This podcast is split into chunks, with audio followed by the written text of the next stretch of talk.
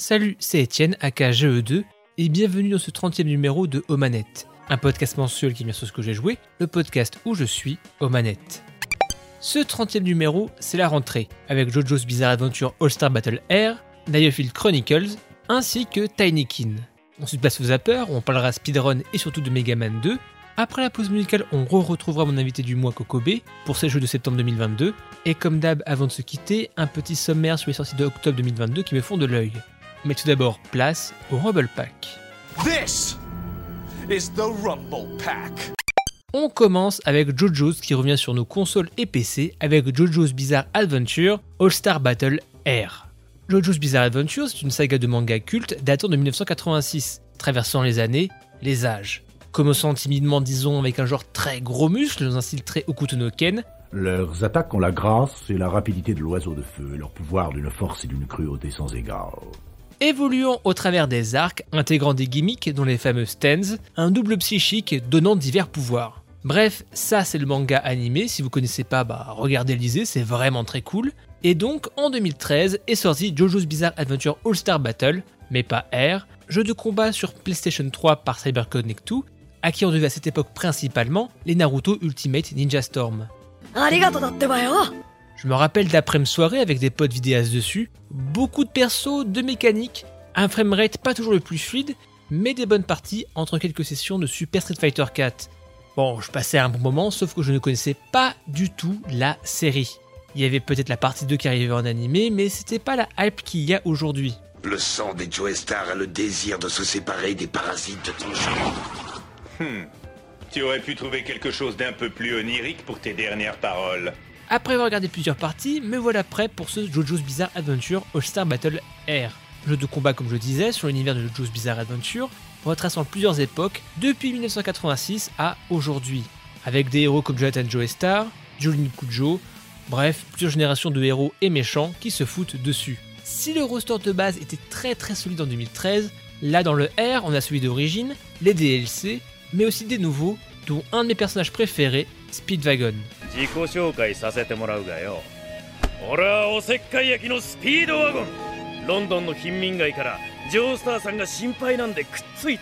Plus de persos, mais aussi un nouveau mode solo à la Event Match de Super Smash Bros. Des combats à thème, des objectifs pour débloquer du contenu artwork costume, des combats reprenant l'histoire de l'œuvre, mais aussi pas mal de what if sympas, comme Dio de l'arc 1 affrontant Dio de l'arc 3. Cette image, c'est ce que tu portes dans ton cœur. Je ne fais que la projeter dans cette boule grâce à mon pouvoir. Tu n'as rien à craindre. Tu peux t'approcher. Ça te dirait qu'on devienne amis. C'est souvent amusant bien trouver ces combats, mais le problème, c'est que c'est le mode solo principal, un mode à joueur vraiment fait pour les fans de JoJo's, car il n'y a pas vraiment de contextualisation et on te raconte vraiment pas trop l'histoire. Allez hop, bagarre. Les gens qui pensaient peut-être avoir une porte d'entrée à la saga comme ça, bah c'est pas le meilleur truc. Concernant le gameplay, c'est simple mais efficace. Se joue principalement sur un plan 2D avec des coups spéciaux à base de cartes de cercle dragon à Street Fighter, mais il y a aussi des possibilités d'esquiver sur la profondeur. Et à ça, quelques mécaniques très JoJo's, comme les taunts quand l'ennemi est à terre pour réduire sa jauge, les esquives dites stylées, mais surtout ça reprend les divers atouts des héros, l'utilisation de l'onde pour les héros du début, les stands à sortir après, il y a un vrai travail, un vrai amour pour le matériel de base. Ce qui fait que oui, certains persos sont pas ouf, d'autres sont incroyables. Ce qui fait qu'il faut trouver la faille, comme dans le manga. Oh non, il a fait plein de trous dans mon bel uniforme. Mais à part ce nouveau mode solo, il y a quoi vraiment de nouveau? Un système d'assist pour avoir des attaques en plus avec un deuxième perso, et surtout un 60 FPS. Le jeu était beau, mais la PS3 peinait à tenir le tout. Là c'est plus fin et ça bouge bien. CyberConnect 2 quand ils font un jeu sur un animé, c'est pas toujours les plus profonds, mais qu'est-ce qu'ils présentent bien leurs titres, font millions de détails et d'impact dans tous leurs coups. C'est pour ça que j'ai beaucoup d'amour pour JoJo's Bizarre Adventure All-Star Battle Air. C'est pas un 2, c'est un 1,5, disons-le, améliorant le rendu, ajoutant un mode solo, du contenu à débloquer, des nouveaux persos, mais quel dommage de pas transcender le statut de jeu de fan. Et Naruto arrivait à nous transposer l'histoire tout en faisant plaisir aux fans. Là, c'est le minimum. De même, le online aurait mérité à être à la hauteur. JoJo's Bizarre Adventure All-Star Battle Air est une lettre d'amour à Jojo, les Jojo. Un jeu de combat sympathique, mais qui aurait mérité à être plus. Je ferai avec Annoncé il y a peu de temps, Diofield Chronicle s'est dévoilé lors du State of Play de mars 2022. Un tactical RPG qui semblait en temps réel avec un style assez spécial qui faisait un peu jouer par instant. Et avec ça, il n'en fallait pas plus pour m'intriguer. Commençons par l'histoire qui fait très Fire Emblem. Nous sommes à Direfield, la terre des dieux, mais voilà qu'une guerre débarque sur le continent d'à côté. Malheureusement, Direfield est une terre riche en pierres magiques qui attise la curiosité des voisins. On suit des soldats, Andreas, Fredette et Iseler, qui se retrouvent en forêt. Ils essayent de sauver et escorter de jeunes femmes prises par une attaque de bandits. Cette dernière travaillant sous les ordres d'un lord, elle les fait recruter devenant des mercenaires pour ce dernier. Et mon arc est vôtre. Et ma arche. L'histoire, il y a du bon et du moins bon. J'apprécie qu'on soit au même niveau de connaissance que les protagonistes. On apprend le fonctionnement de la société, des codes de cette dernière, des magouilles de pouvoir, et on apprend la vérité au fur et à mesure. Mais le tout est assez mou. De même, les relations entre les personnages manquent d'un je ne sais quoi pour les rendre éclatantes. C'est fonctionnel, mais sans plus. On va apprendre telle chose, on tourne voir un tel dans le hub, on va lancer une mission, enfin, ça fonctionne quoi. It made me wonder. Am I still that same person? Pour le jeu principal, les missions sont donc un mélange de tactical RPG avec du temps réel, ce qui donne plus de pression, de rythme à tout ça. Et comme bon nombre de tactical, attaquer dans le dos donne des coups critiques est garanti. Donc là, il faut trouver les bonnes opportunités, envoyer un allié avec une attaque pour distraire un ennemi, pour ensuite que les autres puissent profiter pour l'enchaîner. En soi, si vous avez déjà joué un tactical dit conventionnel, bah pas de révolution, une jauge de vie, une jauge pour les compétences, et une dernière permettant des super moves en tuant les ennemis, comme le behemoth, mais aussi d'autres techniques permettant de se soigner. Bref, pas de révolution, hein, comme je le disais, mais l'ajout du temps réel ajoute plus de pression, surtout que souvent les missions secondaires vous demanderont de finir avant un temps limite. Le problème que j'ai avec ce gameplay, c'est que ça manque de précision. Alors, c'est pas carré littéralement, du coup, faire une action comme positionner un allié, puis derrière changer son orientation pour attaquer, bah c'est pas toujours facile, voire même fastidieux. Aussi, j'aimerais peut-être plus d'hybridation entre le côté tactical RPG et le temps réel, voire le RTS. On s'amuse sur le coup, mais ça manque un peu de magie pour que ça marque davantage. Encore du travail? Difield Chronicle est un titre que j'ai apprécié. Pas un titre qui va me hanter pendant des mois, hein, mais un jeu qui va faire passer un bon moment. Déjà, j'aime beaucoup cette DA façon jouer diorama, même si des fois ça manque un peu de polish, soyons honnêtes. D'un point de vue artistique aussi, l'OST de Ramin Djawadi et Brandon Campbell, ayant travaillé sur Game of Thrones, aide à donner du cachet à cet univers médiéval. Quant à son gameplay, il reste efficace avec son petit twist au tactical RPG avec le temps réel. Sans aucune insulte, Diafield Chronicle dégage une aura de jeu Dreamcast PS2 où c'est tenté des petits pas de côté comme ça. On a les bases, mais on n'arrive pas à dépasser le stade de l'amusement simple des batailles. On aurait aimé plus de profondeur dans les personnages, leurs relations, plus de variété de situations pour donner envie de rejouer les batailles. Bref, un tactical RPG sympathique, mais pas transcendant. So then, what shall we do now? We're going to retake it. Et on termine avec peut-être l'un des jeux que j'attendais le plus dans le Game Pass depuis plusieurs mois, Tinykin. Tinykin est le nouveau jeu des Français de la Splash Team qui a fait auparavant Splasher, un platformer 2D assez sympathique. Un jeu de plateforme précis à la Super Meat Boy, ajoutant des mécaniques liées au lancer de peinture. J'avais bien aimé, mais sans plus à ce moment-là. Vous êtes plutôt rouleau Et donc, présenté il y a plus d'un an lors d'un PC Gaming Show, nous voilà un platformer 3D où on se retrouve tout petit dans une grande maison, accompagné de petites créatures, les Tinykin. Et j'avoue que c'est surtout ce setting qui m'a séduit. Un de mes tropes de jeu préférés, c'est le tu es petit dans une maison géante, faisant de ce lieu si familier un bac à sable gigantesque. Pour ça que j'ai beaucoup d'amour pour les Katamari, le jeu Toy Story 2, ou même les cartes de Rats dans Counter-Strike. Donc nous incarnons Milo, qui décide de parcourir l'univers pour chercher les origines de son espèce. Malheureusement, ses recherches le feront atterrir dans cette étrange maison gigantesque. Avec des éléments de réponse sur ses origines? Peut-être, mais pour le moment, en se faisant aider des locaux, il doit réussir à créer un vaisseau pour s'échapper de ce lieu. On va chercher des objets dans les différentes pièces, salon, cuisine et j'en passe, des thèmes avec des mécaniques propres. Pour se promener, interagir, vous pourrez compter sur les fameux Tinykin, créatures qui se prennent d'affection pour Milo. Chaque couleur correspond à une fonction. Pousser ou prendre des choses, exploser, servir d'échelle et d'autres surprises. Pas mal de mécaniques, il faudra chercher ces petites créatures dans chaque recoin. Un petit côté Pikmin, mais sans le côté gestion. C'est-à-dire qu'il n'y a pas d'ennemis, seulement des obstacles. On ne peut pas perdre Tinykin. Si vous foirez un lancer par exemple, bah, il revient. Mécanique à la Pikmin, mais chill.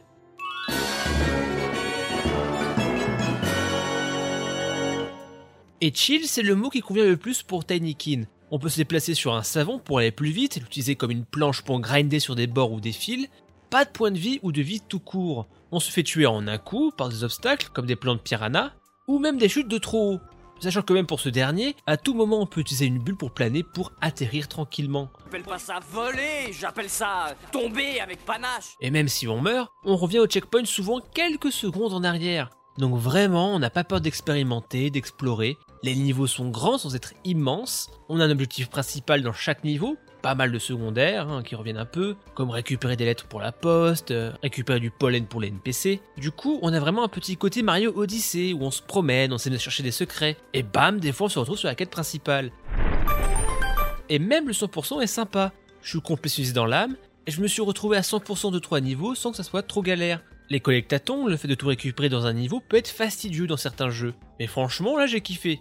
Surtout que le titre, au-delà d'être un bijou de game level design, est savoureux dans son écriture. Le jeu est français, du coup des références bien franchouillardes dans le texte, des références à Patrick Sébastien ou même le Big Deal, c'est rigolo sans en faire des caisses. Ou même ces étranges manettes de cordon bleu sur le frigo qui forment la France, mais sans la Bretagne.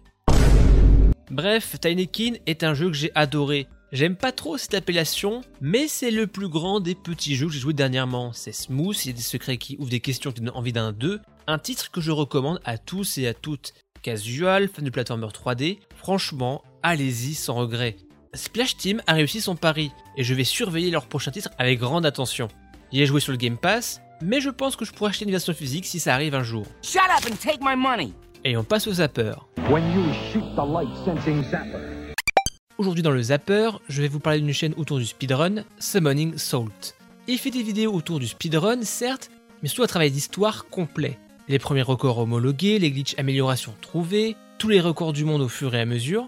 Et c'est passionnant. Genre j'ai regardé sa vidéo sur Mega Man 2, The History of Mega Man 2 World Records, qui dure 1h18.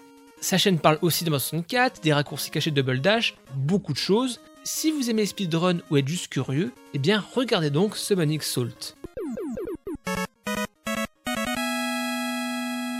Et on passe au 13 Vibrator.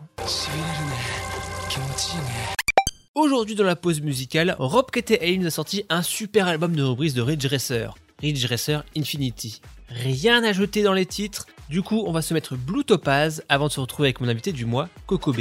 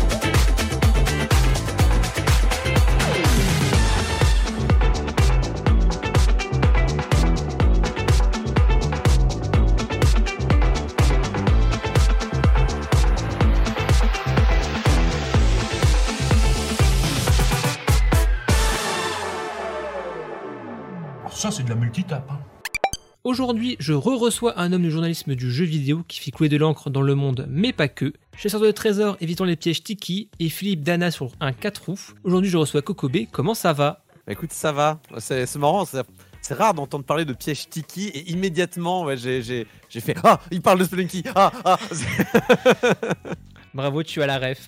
I understood that reference. Donc, comment ça va ce soir? Bon, ça va, écoute. Ça y est, il fait froid. euh, on va attraper des rhumes. euh, on, va, on va pas se chauffer puisque le gouvernement nous a dit que non. Voilà, hein, donc on, va, on, on fait comme on peut. On avance.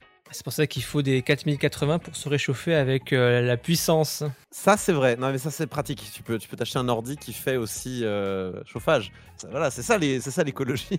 c'est horrible. Alors du coup, alors ce qui est marrant, c'est que je ne sais pas si ça va parler beaucoup jeux PC aujourd'hui, mais tu as deux jeux euh, ce mois-ci. Tu veux commencer par lequel? Euh, bah, commençons par Immortality alors. C'est vrai que c'est pas un jeu PC-PC, mais euh, bon, il se trouve que je l'ai fait sur PC, donc c'est ça fonctionne. Alors du coup, c'est quoi Immortality? Now, Marvelous Magic will turn the next 60 seconds into a commercial. Alors, Immortality, c'est, euh, on va dire, le troisième. euh, pas le troisième. On va dire le quatrième jeu. Bon, il y a Sam Barlow. Sam Barlow, c'est un euh, développeur de jeux vidéo et on, la première fois qu'on a entendu parler de lui, grosso modo, c'est quand il avait bossé sur Silent Hill, euh, Shattered Memories, qui est sorti sur Wii.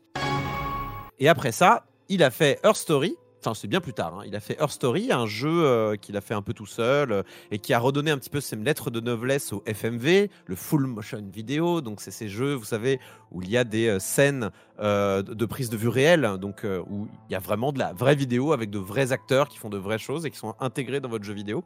Vous êtes de la télé? J'ai des informations qui pourraient vous être d'un certain intérêt. Et ensuite, il a fait un autre jeu. un- il a fait un autre jeu qui est un petit peu la suite spirituelle à Her Story, qui s'appelle Telling Lies. Et là, après, qui était un petit peu moins, un peu moins bien reçu, celui-là, par contre. Et ensuite, il a fait Immortality, qui est pour le coup son dernier jeu, qui est dans la lignée de ces trois jeux, Her Story, Telling Lies, Immortality, et qui, voilà, comme ces deux jeux précédents, euh, continue d'explorer euh, les prises de vue réelles. Mais alors là, dans Immortality, c'est à un degré qui n'a pas encore été vu, ni dans les jeux de Sam Barlow, et je vais même aller jusqu'à dire jamais dans le jeu vidéo. Now you can proposition me. Bah, c'est vrai que quand j'ai voulu le télécharger euh, bah, pour euh, ma compagne, ma moitié, j'étais surpris de voir que putain, il pèse, euh, je il pèse quoi, 30 gigas sur Xbox? Et je fais ah oui, c'est que les vidéos elles sont vraiment en 4K et tout. Enfin, c'est pas. euh, c'est vrai que nous, qu'on- enfin, de mon époque, enfin. Quand tu penses au FMV, tu penses souvent aux jeux début euh, PlayStation, euh, PC où c'était. euh, Enfin, tu penses à Gabriel Knight 2 où c'est mal joué et que c'est encodé avec le cul. Là, là, c'est joli. C'est vraiment, euh, c'est de la belle vidéo. C'est du, c'est, c'est bête à dire, c'est du cinéma en jeu vidéo, quoi. Là. Oui, je confirme. Ah bah ça démontre quoi On n'est plus dans les années 90 euh, avec euh, les développeurs eux-mêmes qui se filment euh, ou ce genre de choses. Par exemple, dans Myst, il y a un peu de FMV dans les euh, dans les hologrammes euh, de certaines technologies dans Myst, mais le, je crois bien que c'est un des créateurs eux-mêmes qui s'était filmé dans le dans, dans un des rôles très importants. euh, dans, dans- il s'est glissé dans la peau euh, d'un des personnages très importants. Ici, il y a vraiment des équipes entières de cinéma qui ont été mobilisées pour créer ce qui représente un jeu composite et qui est formé de trois films. Et c'est tellement des films que chacun des films qui composent ce jeu a sa propre page IMDB, ce qui est quand même assez sympa, je trouve c'est assez beau, euh, y compris dans la, dans la symbolique du truc. Quoi. Bon, après, est-ce que c'est pas pour faire un, un côté arg le, le fait un truc IMDB ou est-ce que c'est vraiment un truc fait par IMDB eux-mêmes Ça c'est. Tu dis arg Un arg, oui. Un arg. Euh, donc ARG, hein, Alternate Reality- Game, je me trompe pas, Alternate. hein, C'est ça, ouais. Alterné. Hmm. Euh, qui est en gros euh, quand vous mettez euh, un peu de.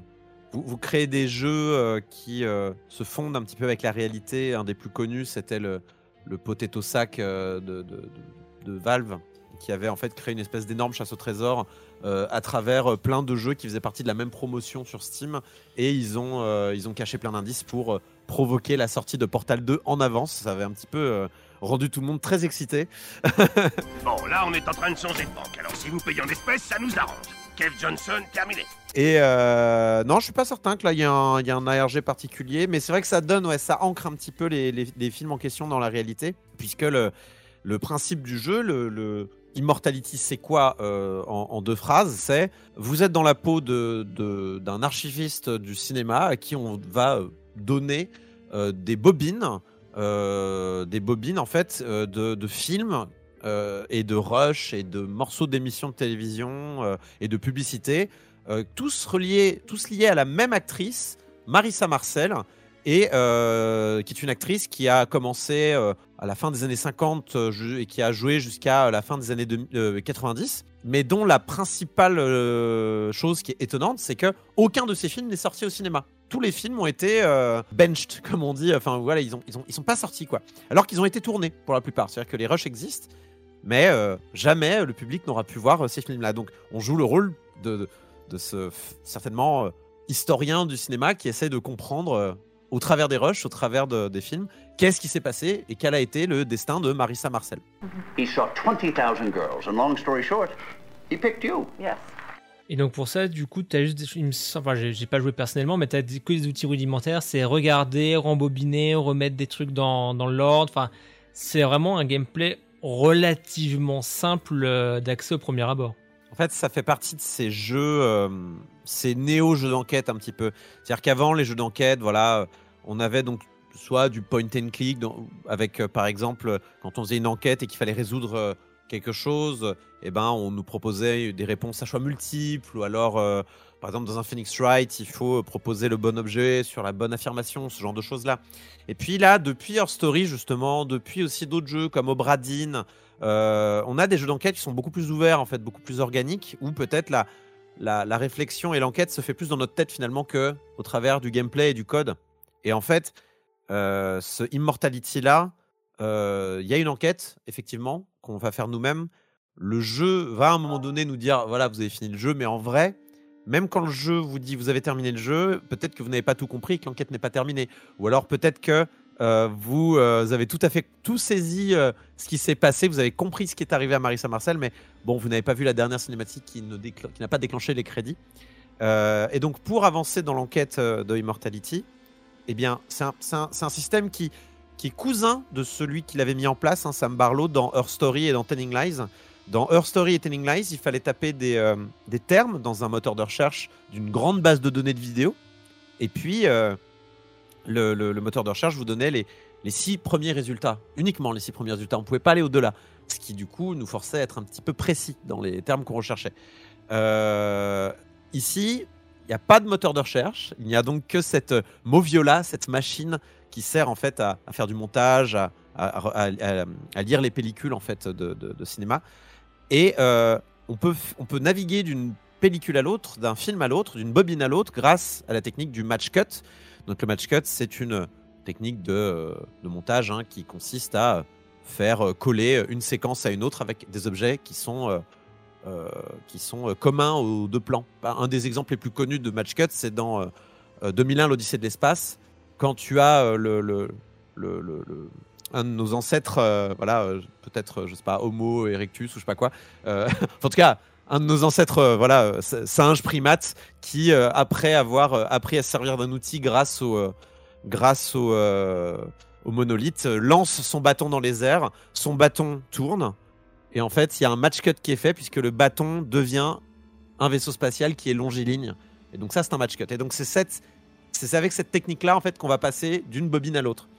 Euh, par exemple, si vous allez euh, cliquer sur, euh, je sais pas, une corbeille de fruits, eh ben, vous allez vous retrouver téléporté dans une autre bobine où il y aura une corbeille de fruits aussi. Ou alors, ça peut marcher avec les personnes. hein, si vous appuyez sur le visage de l'assistant plateau qui fait le clap en fin de, prise, eh bien, vous allez vous retrouver dans un, un autre plan où on va encore une fois apercevoir cet assistant plateau, soit au début, soit à la fin de la prise, qui va faire le clap. Donc, c'est comme ça en fait qu'on va euh, naviguer de bobine en bobine parce que on vous donne un choix de, de point de départ au début d'Immortality. On vous donne, voilà, commencez où vous voulez euh, d'un point de vue du. euh, vous, vous démarrez où vous voulez, vous avez un choix, vous pouvez commencer. Mais une fois que vous avez sélectionné la première bobine, après, toutes les autres disparaissent et il faut, euh, il faut ensuite les, les dévoiler petit à petit en faisant ces match cuts. Je suis un cinéaste et donc, c'est c'est avant tout un, un jeu vidéo qui va parler hein, de cinéma et qui va le faire d'une manière extraordinaire sur la forme. Vraiment, euh, c'est les films sont. Enfin, l'image est belle, quoi. Enfin, il y a le grain de la pellicule, les décors sélectionnés, il y a des clins d'œil dans tous les sens. Euh, moi, j'ai beaucoup aimé parce qu'il y a énormément de, de décors symétriques, euh, un petit peu ce que Kubrick pourrait faire. Enfin, moi, j'ai vraiment beaucoup, beaucoup aimé ce qu'a réussi à faire Sam Barlow, qui démontre en fait qu'il est quasiment aussi bon pour innover, il est aussi bon pour innover dans le jeu vidéo euh, qu'il ne l'est pour rendre hommage au cinéma. Et, je trouve ça vraiment euh, extraordinaire. C'est c'est un jeu qui est capable, euh, avec les moyens spécifiques du jeu vidéo et du cinéma, de rendre hommage aux deux arts. Sam Barlow, t'es un fan de cinéma et ça se sent. Et il est talentueux hein, pour, pour, pour faire un bel objet artistique, en fait, au-delà même du jeu vidéo et du cinéma. Donc, euh, si vous aimez ne serait-ce qu'un tout petit peu le cinéma, je peux que vous recommander de, de- de jouer à Immortality. C'est euh, c'est un ride. hein. C'est un, c'est un ride. That's good. Ready to move on to the standing close-ups? Miss Perkins, you can flirt with Carl now. Oh bah c'est cool. Bon en tout cas, autre jeu euh, plus, plus ludique, on va dire, plus ludologie, plus l'école de l'arcade, hein, avec des points et des trucs à l'écran, c'est Splatoon 3. Alors, on passe un petit peu du coq à l'âne avec euh, Splatoon 3 Immortality. Euh, alors, bon, c'est pas, pas, pas un scoop pour les gens qui me connaissent, mais c'est vrai que Splatoon, c'est un univers que j'adore. Euh, et c'est le dernier, on va dire, gros. euh, c'est la dernière. C'est la dernière fois que Nintendo nous a sorti un, un réel univers un peu unique comme ça.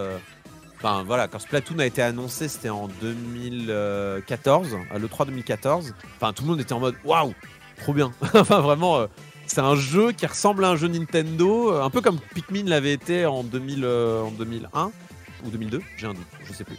Euh, mais en tout cas, c'est vraiment voilà Nintendo qui sort un, truc qui ressemble à Nintendo et qui est vraiment et qui est vraiment frais. De toute façon, je crois que frais c'est un des c'est un des des, termes qu'on emploie souvent dans Splatoon. Évitez les cul-de-sac et peignez les murs pour atteindre des.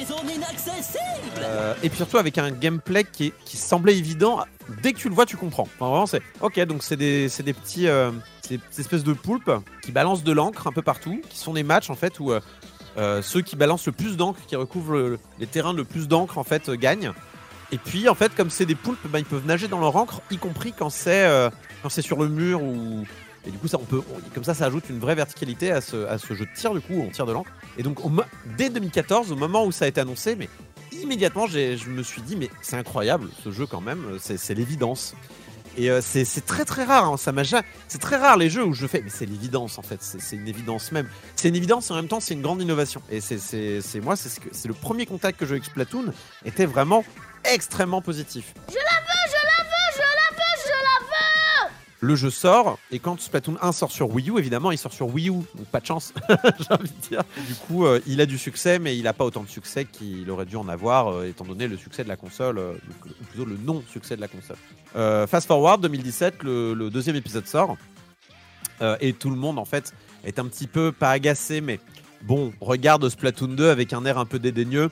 Wesh poulet, ça ressemble vachement à Splatoon 1 quand même, mais bon, on va te pardonner parce qu'on a compris que là c'était en fait Splatoon Deluxe que tu es en train de nous vendre. On n'a pas râlé pour Mario Kart. On va, on va donc te laisser un joker. Sheen, this is the seventh week in a row you've shown ultra ward in class. Fast forward à nouveau, 2000, euh, 2022, euh, Splatoon 3, donc 5 ans après Splatoon 2. Et en fait, eh ben, ils nous ont refait un petit peu le coup hein, quand même. Il faut reconnaître, il faut, il faut euh, reconnaître que Splatoon 3, premiers abords, ben, ne n'est pas particulièrement, euh, ne renverse pas la table hein, de, la, de, la, de, la recette euh, établie. Donc, est-ce qu'on est face à un Splatoon 1.8 C'est une blague qui est un petit peu, euh, qui est un petit peu éculée, mais qui, est, qui, qui vient en fait d'une vraie critique qu'une vraie critique légitime. Et puis voilà, alors moi, moi j'arrivais dans ce Splatoon 3 avec pas beaucoup d'attentes parce que moi Splatoon 1 et 2 j'y avais pas mal joué. En fait l'aspect compétitif m'avait un petit peu refroidi euh, parce que j'y jouais tout seul et en fait ça me stressait plus que ça, que ça m'amusait finalement. Et j'étais plus proche du mode solo euh, du 1 et du 2 euh, que réellement des, des- de l'aspect multijoueur.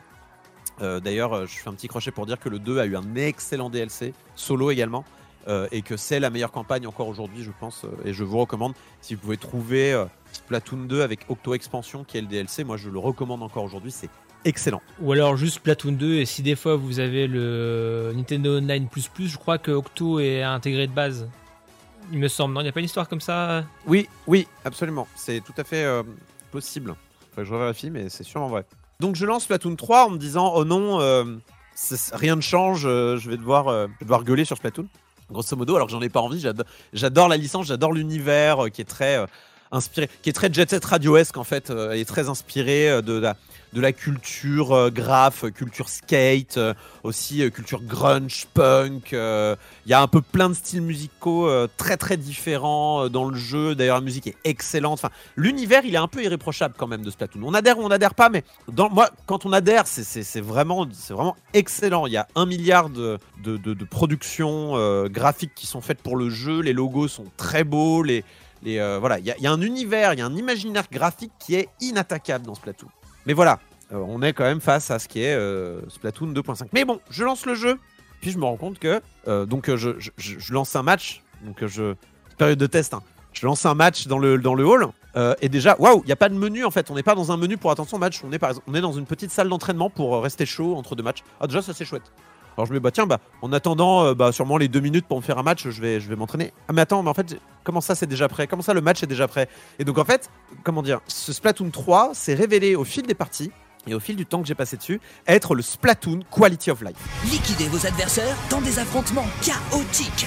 C'est-à-dire que t'attends pas du tout pour faire euh, d'un match à l'autre. Ça va à une vitesse. Mais je te raconte pas quoi. Euh, la plupart des menus sont accessibles euh, via, des, euh, via des raccourcis qui sont très bien pensés. Euh, Il y a tout un tas maintenant de personnalisation qu'on peut faire euh, qui, qui, en fait, qui te donne, qui te envie en fait de, de devenir bon dans ce jeu de ces morts là, ce genre de choses. Et puis toujours ouais cette idée que les matchs s'enchaînent et s'enchaînent sans un temps mort, que Et ça continue encore et encore. C'est que le début, d'accord, d'accord. Alors moi j'ai pas eu trop de- d'erreurs de, communication, les gens en ont, mais dans l'ensemble vraiment tu sens que c'est le pic, c'est le meilleur que Nintendo fera jamais, enfin n'a jamais fait plutôt en termes de euh, jeux en ligne quoi. C'est Splatoon 3, je crois qu'ils ont pris vraiment tout le savoir-faire online de Nintendo, ils l'ont mis dans Splatoon 3, ils l'ont mis dans aucun autre jeu. Ils l'ont pas mis dans Smash, ils l'ont pas mis dans Mario Kart, ils ont tout mis dans Splatoon 3, tu vois. Et c'est vrai que Splatoon 3, il est, à part le fait qu'il n'y ait pas de serveur euh, dédié, comme c'est le cas malheureusement de la plupart des jeux Nintendo, euh, de la plupart, de tous les jeux Nintendo par ailleurs, alors que là pour le coup c'est justifié, et que du coup, ben, le, il y a certains, il y a, beaucoup de trade, hein, il y a beaucoup de le, le- netcode qui rollback pour te faire crever parce qu'en vrai euh, ton adversaire t'avait le touché le premier, ce genre de choses. Dans l'ensemble, c'est assez euh, indolore. On passe vraiment un excellent moment, y compris quand tu perds, parce qu'en fait, t'as pas le temps de t'apitoyer sur ton sort. Tu es déjà dans la partie d'après. Et euh, vraiment, c'est incroyable. Rajoute à ça que la plupart des, des armes, la plupart des. des... Enfin, bon, t'as as quand même une sélection d'armes très conséquente dès le début du jeu, alors que quand Splatoon 2 était sorti, euh, il n'y avait pas autant en d'héritage de, la part du 1. Mais là, on a vraiment un héritage du 2 qui se ressent mais immédiatement avec toutes en fait les nouveautés qui avaient été ajoutées au fur et à mesure du 2 euh, pendant deux ans et demi après la sortie du 2. Et donc en fait, on se rend compte que ce Splatoon 3, c'est juste un checkpoint. C'est un moment en fait où Nintendo dit bon les gars, ça fait 5 ans. On a mis à jour le jeu quand même de manière assez extensive euh, sur le précédent épisode. On va vous demander de repasser à la caisse maintenant. Alors certes, c'est pas maintenant. La différence entre Splatoon 2.9, pour le dire, enfin c'est 2.5 en l'occurrence. La différence, parce que le 2.5 existe pour de vrai par ailleurs. La différence entre Splatoon 2.5 et Splatoon 3, vous n'allez pas la sentir immédiatement, sauf pour l'aspect online, comme je l'ai dit. Bravo, vous êtes sur Internet. Mais par contre, Splatoon 3 est largement différent de Splatoon 2 au moment de son lancement en fait. Parce que bah il y a un mode de pro supplémentaire, euh, il y a euh, un milliard d'armes euh, qui, qui ont été ajoutées, en fait il y a- un savoir-faire qui a été accumulé. Splatoon 3 est la meilleure version de Splatoon qui est jamais sortie. Mais voilà, donc là en fait je me suis lancé dans Splatoon 3 avec des amis et j'avoue que ben, je me marre bien quoi. Et c'est peut-être la grosse différence aussi, c'est que quand j'ai commencé Splatoon 2, j'ai- j'étais pas avec des amis particulièrement parce que tout le monde était occupé en fait à déjà s'acheter une Switch. Là ça fait ça fait quand même 5 ans que la Switch est sortie. euh, bah en fait tout le monde a- tout le monde est équipé et tout le monde se dit tiens pourquoi pas aujourd'hui Splatoon? Et du coup euh, eh ben il y a plus de gens disponibles pour jouer et j'avoue que jouer à Splatoon à plusieurs et ben en fait ça me ça désamorce quand même beaucoup de ce stress de, jouer tout seul à un jeu en ligne euh, à perdre euh, et d'être pas content d'avoir perdu. Là au moins quand on perd et ben euh, on, en rigole ou alors on, pleure tous ensemble et finalement je crois que c'est ça le c'est ça le plus beau. Donc voilà pour Splatoon. Et je suis devenu accro là, ça, j'avoue, euh, c'est c'est rare que je devienne accro au jeu, mais euh, ça m'a bien accroché là. Bah, De toute façon, là, ce qui est bien, c'est que là, avec Splatoon 3, t'as au moins pendant plusieurs mois, voire plusieurs années de jeu, mais du coup, en parallèle, à quoi tu vas jouer euh, prochainement? Je sais pas. Enfin, si je sais un peu parce que j'ai toujours un programme à cause de Silence on Bah, bien entendu. Au moins un euh, petit jeu, enfin, c'est pas grave. Tu tu sais, moi, des fois, je me dis, je vais faire 36 000 trucs et après, je fais bon, bah. Je ne rejouerai sûrement pas à Return to Monkey Island juste parce que c'est pas ma cam réellement. En fait, je suis pas, j'ai jamais trop aimé Monkey Island, mais par contre ceux qui ont aimé ça, je pense que vous pouvez y aller. Non, mais là j'ai un, j'ai un jeu. Vous savez, c'est ces jeux indépendants où ils disent mais pourquoi il n'y a pas eu de nouveau inséré, inséré nom du jeu? J'aimerais bien qu'il y ait un nouveau inséré nom du jeu. Et donc là, euh, en l'occurrence, le jeu c'est Undetected, où c'est le créateur qui est, qui est un développeur du Mexique qui s'est dit Putain, c'est, con qu'on ait plus de Metal Gear Solid. J'aimerais bien qu'on ait de nouveau un Metal Gear Solid. tu vois ce que je veux dire? Et du coup, on a, euh, on a ce jeu qui, euh, qui ressemble vraiment au Metal Gear Solid à papa, hein, donc le, celui sur PS1. Ou, le suivant, hein, le deuxième, qui était un petit peu, qui était aussi dans cette fibre-là. Comme dans Citizen Kane. J'appelle ça du plagiat.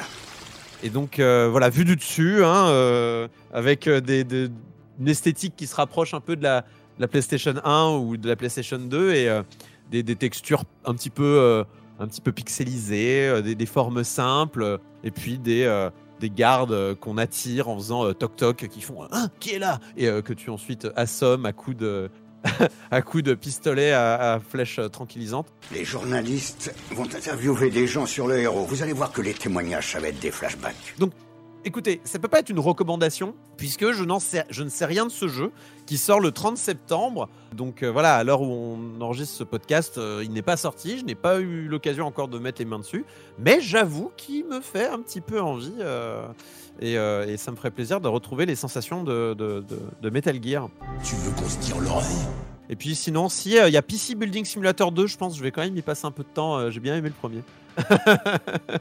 Je sais pas si tu avais euh, touché aux bienfaits de la construction de PC virtuels. Non, mais faudrait, faudrait que je le fasse, que j'ai vu que j'ai déjà ma 3080 Ti, il faut que j'achète le reste du matériel. Il faudrait qu'avant je m'entraîne à comment qu'on met les trucs. excellent moyen d'apprendre un petit peu euh, en s'amusant euh, comment construire un PC. hein. Honnêtement, euh, je, je, je, je n'y connaissais rien en PC, mais à jouer à, à ça s'appelle PC Building Simulator, moi, ça m'a un petit peu appris que ben oui. Avant de mettre le, avant de mettre le, le ventirad sur un processeur, et ben, il faut mettre de la pâte thermique. Voilà. Et ben moi je savais pas ça avant parce que moi je j'étais pas un joueur PC. euh, le PC que j'avais acheté, on me l'avait monté. euh, et ben non, maintenant je monte mes PC et c'est un petit peu aussi grâce euh, à PC Building Simulator. Donc le 2 sort le 12 octobre. J'ai hâte de voir ce qu'il va donner. Pour voilà, je, je pense que vu l'amour qu'ils ont mis dans le premier épisode, je vois mal pourquoi ça se passerait mal pour ce deuxième épisode. Donc PC Building Simulator euh, 2. Je recommande même le premier, hein, juste vous, vous aurez pas des, euh, aurez pas des, références récentes, mais dans le, principe c'est la même chose. hein. Euh, donc vous avez un mode libre, vous pouvez euh, construire vos ordinateurs comme vous voulez. Sinon vous êtes gérant de votre petit, vous êtes gérant de votre petite boutique en fait de, construction d'ordinateurs et en fait, ou alors de réparation d'ailleurs d'ordinateurs parfois aussi. Par exemple, on vous dit ah bah mon CPU surchauffe, pourquoi? On vous l'envoie et après vous le démontez, vous vous rendez compte que je sais pas, la pâte thermique est sec, est sèche, il faut en remettre ou je sais pas quoi. Et euh, voilà, il y, a- un petit côté aussi euh, comprendre le pourquoi du comment d'un ordi euh, et tout ça. Enfin, c'est chouette. Moi, je, j'ai été agréablement surpris. Je l'avais lancé complètement par hasard et j'ai passé un excellent moment avec ce PC Building Simulator. Donc voilà, PC Building Simulator le 12 octobre, le deuxième épisode. Pareil, hein, je, n'ai pas pu y jouer encore, mais curieux, curieux. Ok, bah très bien. Bah du coup, entre ça, on te retrouve sur Twitch, dans Le Monde, enfin pour la Pixel dans Le Monde, et dans Silence on joue. Donc pas mal de choses. Et Splatoon 3, bien évidemment, si vous cherchez de l'encre quelque part. Ouais, alors je joue pas en ligne. hein, Enfin, je joue pas en ligne. Je joue pas sur Twitch. Je joue en ligne, bien sûr, parce que le Splatoon, je l'ai peut-être pas précisé, mais est un jeu entièrement en ligne. Mais euh, ouais, c'est le dimanche, euh, ça cartoon. Donc on joue à ce, toujours ce jeu de cartes bizarroïde euh, fabriqué euh, à l'aide d'un mode de mode de Doom, c'est n'importe quoi, et que j'adore. Et le mardi, donc toujours du Spelunky, voilà. Mais ouais, c'est mes deux rendez-vous principaux. Et puis de temps en temps, quand les planètes sont alignées, je fais des streams ailleurs, mais comptez pas trop dessus. Allumez, allumez les notifs et puis vous verrez bien. Très bien. Et bah du coup, bonne fin de soirée à toi, Kokobé. Merci pour l'accueil. À la prochaine. Ciao. Et on passe au Super Scope. Voici le Super Scope 6. Alors, qu'est-ce qui me fait de l'œil en octobre 2022 En bon fan de Dragon Ball Z et de gameplay asymétrique, Dragon Ball The Breakers m'intrigue pas mal. Aussi, Batman Gotham Knight m'intéresse. Va-t-il réussir à faire mieux que Marvel's Avengers avec son gameplay multi? Ça, on va voir. Sinon, j'ai commencé Overwatch 2, enfin si les serveurs veulent bien. Merci d'avoir écouté ce 30e numéro de Omanette, un podcast produit par Club Katsu. Merci à mon invité Kokobe, que vous pourrez trouver sur Twitch, dans Le Monde ou Silence on joue. Merci d'avoir écouté ce podcast. Au passage, si vous soutenir ce dernier, n'hésitez pas à le partager sur vos réseaux favoris, mettre vos plus belles 5 étoiles sur iTunes ou de participer à notre Patreon. On se retrouve le mois prochain dans un prochain épisode. Allez, à plus dans le stage bonus.